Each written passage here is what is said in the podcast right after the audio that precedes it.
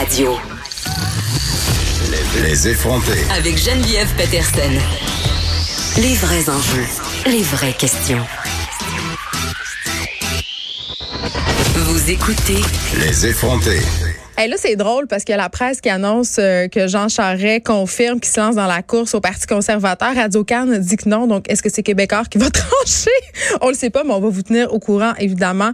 Et j'ai envie de dire, euh, c'est évidemment M. Charest confirme sa candidature. J'espère euh, qu'il répondra, en fait, aux questions hein, qui sont nombreuses par rapport euh, à son implication dans plusieurs dossiers problématiques dont on a parlé ici même à l'émission de nombreuses reprises. Frédéric Perron, journaliste chez Protégez-vous, est avec nous parce que dans le prochain numéro du magazine, on aborde un sujet qui, qui m'intéresse, qui nous intéresse, un sujet épineux tristement d'actualité, celui de la sécurité de nos données personnelles. Frédéric Perron, bonjour. Bonjour. Écoutez, quand même, euh, ça fait six mois, hein, le truc, euh, ce fameux euh, Ligue chez Desjardins. Les Québécois s'inquiètent quand même euh, de plus en plus, avec raison, de la fuite massive euh, de leurs données personnelles. 25% d'entre eux, quand même, c'est beaucoup, Oui. affirment avoir déjà subi une fraude euh, financière. Et là, Protégez-vous a décidé de fouiller le dossier et nous explique euh, quoi faire pour reprendre le contrôle de notre vie. Euh, de quoi vous allez traiter plus précisément dans ce dossier?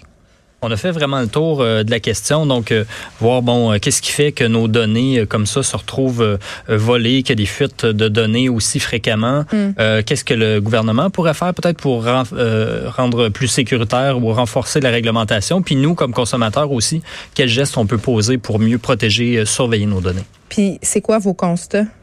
Euh, c'est qu'il n'y a pas de solution miracle malheureusement. On s'en Euh, attendait un peu. Il y, a, il y a des conseils, on en donne plusieurs là, euh, pour mieux gérer sa vie privée. Au niveau du gouvernement, il y a des, des choses qui peuvent être faites de, faites de façon plus large. Euh, bon, ça se discute de plus en plus. Par exemple, créer une identité numérique pour chaque citoyen plutôt que d'avoir le fameux euh, numéro d'assurance sociale. Ce serait une solution numérique euh, assez sécuritaire qui serait préférable.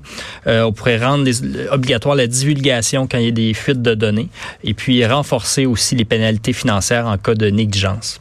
Ça, c'est ce qu'on peut faire pour ce qu'on pourrait faire. C'est ce que nos gouvernements pourraient faire. Mais nous, nous, Ouais. qu'est-ce qu'on euh, qu'est-ce que la première chose à faire, mettons, si on veut se protéger du vol d'identité, parce que moi, je regarde tout ça aller depuis six mois, puis je me dis, il n'y a pas grand-chose à faire. Dans le cas, si on prend l'exemple de Desjardins, Ouais. effectivement, c'est une fuite qui venait de l'interne. Donc, on n'avait pas beaucoup de contrôle euh, là-dessus.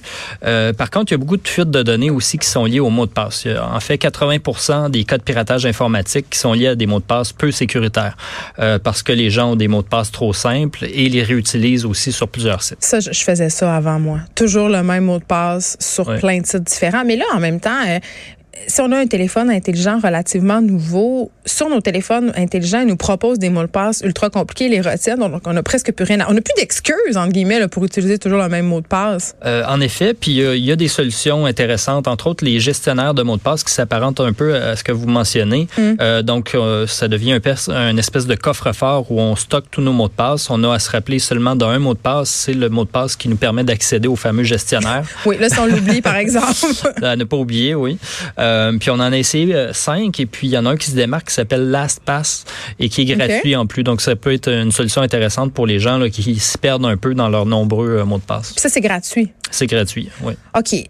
Parlons maintenant de la fameuse authentification à deux facteurs. Parce que ça aussi, c'est une façon qui nous est offerte par plusieurs fournisseurs, Google, Facebook aussi, ces grandes compagnies-là, pour faciliter, si on veut, éviter d'être fraudé, d'avoir notre identité usurpée.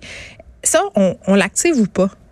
On, on conseille vraiment de l'activer. Euh, Ouais. Ça, ça se fait dans les réglages de sécurité et de confidentialité de chacun de ces services-là, euh, Facebook, euh, Google et autres.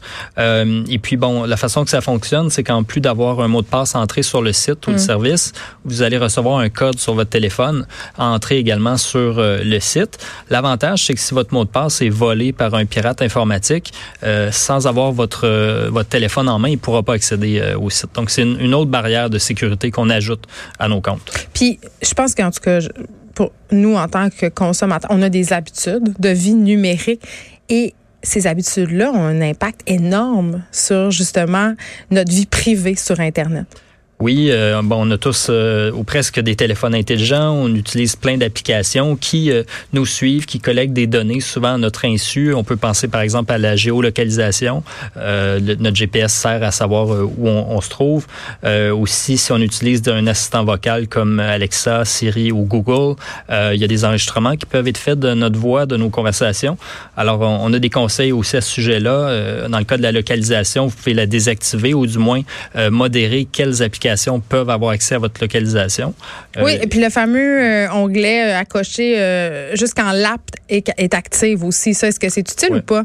Idéalement, c'est ça. On l'active seulement quand l'app est active. Puis c'est pas pertinent pour toutes les applications. Si un jeu vous demande votre application, votre localisation, on peut la refuser. Google Maps, oui. Ouais. Mais mettons Facebook aussi nous la demande. Instagram, ça, on est où là-dedans? Parce que les gens des fois veulent dire je suis à tel endroit. Bon, ça permet de faire ça, mais c'est pas pas obligatoire disons.